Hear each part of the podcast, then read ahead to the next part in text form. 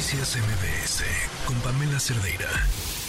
Hay puntos rojos en distintas partes del país, en distintas zonas, sobre la inseguridad, sobre la presencia del crimen organizado y qué papel va a desempeñar eh, durante el próximo proceso electoral. Hay, por supuesto, algunas eh, situaciones que tenemos que analizar. El INE recientemente pidió a la, a la Secretaría de la Defensa Nacional seguridad en Chiapas. Pues son varios puntos donde han enfrentado diversas problemáticas. ¿Cuáles son estos puntos? Bueno, pues eh, preocupa la seguridad en Bellavista, en Frontera, en Comalapa y Panteló, donde hay que recordar se han registrado encuentros, enfrentamientos armados y por supuesto estaremos muy pendientes de estos focos. También hay que decir, se, los partidos políticos han pedido al Instituto Nacional Electoral un mapeo del riesgo electoral de todos estos focos rojos de los que hemos platicado. Vamos a la línea telefónica, vamos a platicar sobre este tema con Ángel Ávila, representante del PRD ante el Consejo General del INE. Ángel, buenas tardes, bienvenido. Hola, ¿cómo estás? Buenas tardes. Un saludo para ti, para todo el auditorio. Gracias por estos minutos aquí en MBS Noticias. Preguntarte cómo andamos en, en esta parte de la participación del crimen organizado en el proceso electoral que se avecina para el próximo 2 de junio. ¿Qué, ¿Cuáles son los riesgos? ¿Qué es lo que ustedes están viendo en este proceso que será, por cierto, el más grande de la, historia de nuestro país? Pues eh, estamos muy preocupados. Ayer el la propia sesión del Consejo General presentamos algunos hechos en donde el crimen organizado ha querido empezar a incluir en las elecciones los asesinatos de precandidatos en Chiapas, en dos municipios, el asesinato del secretario general estatal del PAN eh, y, otros, el asesinato ayer del expresidente municipal de eh, eh, de Guerrero del PRD, y lo que estamos viendo y lo que le exigimos al Instituto Nacional Electoral es que pueda llevar acciones y que el Instituto Nacional pida, el Instituto Nacional Electoral pida al gobierno federal y de los estados que eh, implemente acciones concretas que permitan que el crimen organizado no participe en este proceso electoral. Y lo decimos con conocimiento de causa. En el 2021 fuimos testigos de cómo el crimen organizado intervino en procesos electorales, intervino en Sinaloa, en donde levantaron a más de 100 operadores del PRI durante tres días antes de la elección y con eso pudo ganar el gobernador Rubén Rocha Moya. Intervinieron en Michoacán, en donde en Michoacán eh, la coalición ganó de 12 distritos, ganamos 8 y al final eh, Morena gana la gubernatura. ¿Por qué? Porque en los distritos donde se detectó la intervención del crimen organizado, ahí la diferencia a favor de Morena fue mucha, fue demasiada y eh, digamos le volteó los números a la coalición del PRI PAN PRD. Eh, el crimen organizado ha intervenido en Guerrero, eh, hoy está interviniendo en Chiapas, entonces son muchas las señales que nos preocupan y que por eso el día de ayer le pedimos al INE que nos dé qué acciones está llevando a cabo para tratar de blindar una elección y no tengamos esa intervención del crimen organizado. Ángel, déjame preguntarte, entonces, además de estas acciones que, digamos, eh, exigen de manera contundente, ¿está también esto de realizar un mapa de riesgos para las elecciones del 2 de junio?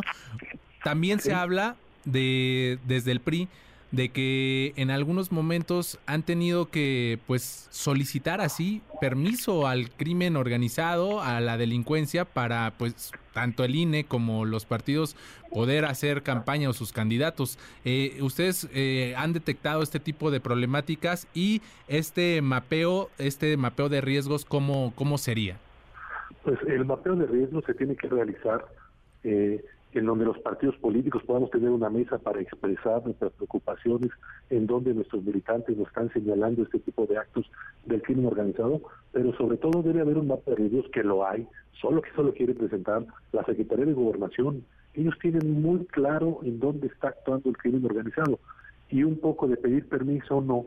La reflexión que hacíamos ayer en el INE era, el INE es el encargado de llevar a cabo las elecciones, pero que las elecciones sean libres y auténticas y que haya un sufragio efectivo, en el sentido de que si el crimen organizado empieza a bajar candidatos y el crimen organizado dice en este municipio va a ganar tal candidato y es el único que va a hacer campaña, etcétera, yo la reflexión que le hacía en el INE es de nada nos sirve que el INE vaya, ponga las casillas, participe mucha gente, se cuenten los votos, el PREP haya sido maravilloso, en realidad esa va a ser una democracia simulada, una elección simulada porque el resultado ya estaba determinado de antemano, porque hoy el crimen organizado, gracias a la estrategia de abrazos, no balazos del gobierno federal, se ha extendido en el país, se ha convertido en un estado paralelo, es un crimen organizado que no solamente interviene en las elecciones, pone el precio del pollo, de los refrescos, de la cerveza, de los cigarros, de la carne, de las materias primas, cobra derecho de piso y extorsión. Lo que pasó en Texcapilla, en el Estado de México, es solamente, eh, digamos, es el síntoma de la enfermedad, de que eh, los pobladores están a merced del crimen organizado y nadie hace nada para revertir esto. Y por supuesto, un crimen organizado fortalecido, pudiendo controlar ello, también eh, puede usar a controlar el proceso electoral. Entonces, el INE no solamente debe poner casillas y contar las boletas, el INE debe ser partícipe de un esfuerzo de Estado, de Estado y de los tres niveles de gobierno para que tengamos elecciones auténticas y podamos brindar que el crimen organizado no intervenga en los procesos electorales. Ángel, déjame preguntarte, ayer la consejera del INE, Norma de la Cruz, le respondió pues a estas exigencias, a estas demandas de los partidos de oposición y llamó a que garanticen los partidos políticos el registro de candidatos de abanderados libres de nexos con la mm, delincuencia. ¿Ustedes cómo van a blindar este tipo de, cuestiones? ¿Cuáles son los filtros? ¿De qué manera están trabajando para garantizar que justamente los candidatos, los abanderados, no tengan nexos con el crimen organizado? Eh, es muy sencillo, nosotros hemos seguido los protocolos del propio Instituto Nacional Electoral, donde se establece por ejemplo, el ingreso de los aspirantes, cuál es su ingreso, cuál es su egreso, a qué actividades se dedican, si tienen un modo honesto de vivir o no. Nosotros podemos llegar hasta ahí. El tema es que el crimen organizado puede poner a cualquiera que esté limpio, pero lo que hacen ellos es que quitan a los candidatos competitivos, sea, van a sus casas y le dicen, oiga, usted no puede competir, usted aquí no tiene permiso para competir. Oiga, pero yo quiero, no, usted no, usted hágase un lado si no venimos por usted con su familia. Entonces, obviamente que nadie va a competir, solamente queda uno de los personajes y ese es el que puede ganar. O sea, es decir, ayer creo que fue un poco más en defensa de línea la consejera Norma, un poco arrebatada su participación, como diciendo es que no le pueden echar la culpa al INE. Y es correcto, nosotros no queremos, sabemos que el INE no es policía, pero sí el INE debe de tener las herramientas necesarias con el gobierno federal, estatal y en algunos casos municipales para dar las garantías de que esa no va a ser la elección más sangrienta de la historia como lo vivimos en 2021. Entonces hoy estamos advirtiendo desde ahorita con todos estos hechos que te he relatado y otros de asesinatos de políticos que tienen interés en participar y que evidentemente la autoridad electoral debe hacer algo y debe de coordinarse con el gobierno federal, pero también el el espacio para que los partidos políticos expresen estas preocupaciones. Eh, Ángel, déjame preguntarte, estamos platicando con Ángel Ávila, representante del PRD ante el Consejo General del INE.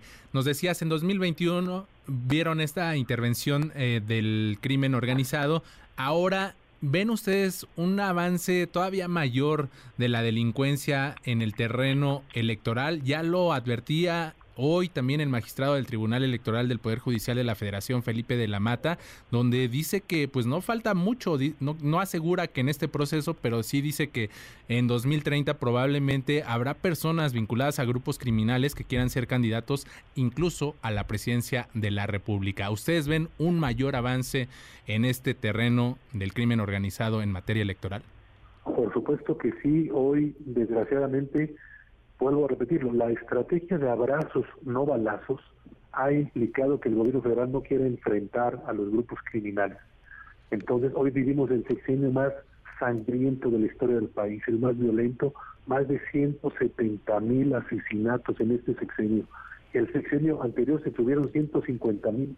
Hoy este gobierno ya los lleva rebasados por 20 mil y le faltan ocho meses. Entonces podemos llegar a los 200 mil asesinatos. ¿Por qué? Porque la estrategia del gobierno federal, lo dice el propio presidente, es eh, darle de chanclazos El presidente lo ha dicho en son de broma y es terrible. Los voy a acusar con sus papás y con sus mamás.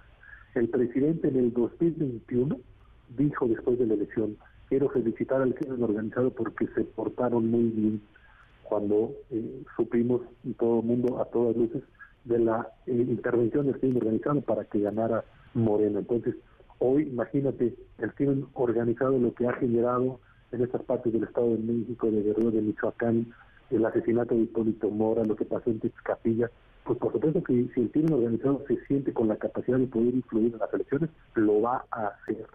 Por eso el crimen organizado hay que enfrentarlo con inteligencia, hay que enfrentarlo de frente, porque si no van a ir ganando espacio. Y mira, este, hemos visto las imágenes de cómo la presidenta municipal de Morena, de Chilpancingo Guerrero, se sienta a dialogar con los dirigentes del crimen organizado en esa zona. Es decir, hoy estamos viendo cómo si, se ha, si el crimen organizado intenta actuar en las elecciones y el pasmo del gobierno, y no quiero pensar porque el gobierno o su partido se vea beneficiado de eso.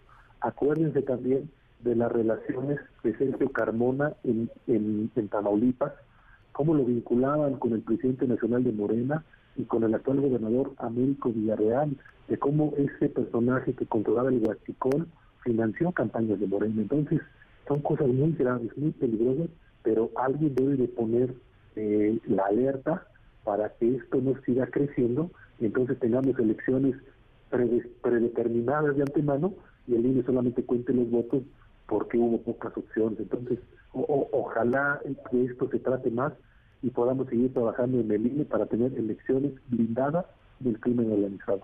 Ángel Ávila, representante del PRD ante el Consejo General del INE, te agradecemos estos minutos para MBS Noticias, que tengas una excelente tarde. Muchísimas gracias por el espacio, les mando un fuerte abrazo a ti al auditorio y gracias por el espacio. Noticias MBS con Pamela Cerdeira.